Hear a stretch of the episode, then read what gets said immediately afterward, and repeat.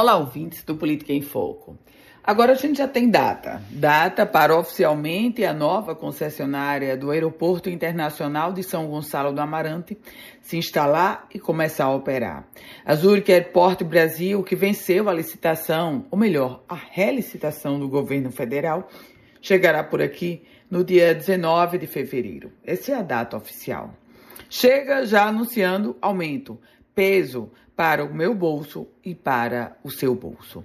As tarifas de embarque ficam quase 27% mais caras. O embarque doméstico será reajustado aí em 27%. O embarque internacional em 25,9%. Eu vou detalhar para você. A tarifa de embarque doméstico passará dos atuais R$ 36,27 para R$ 46,20, um aumento exato de 27,3%. Já a tarifa do embarque internacional passa de R$ 64,21 e chega ao patamar de R$ 80,90. Em nota, a Zurich disse que os valores estão alinhados com as tarifas praticadas nos aeroportos brasileiros e, sobretudo, na região Nordeste.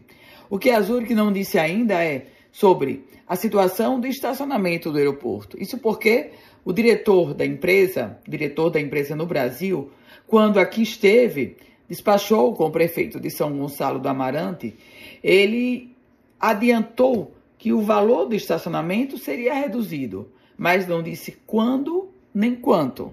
Informação relevante. Eu volto com outras informações aqui no Política em Foco com Ana Ruth Dantas.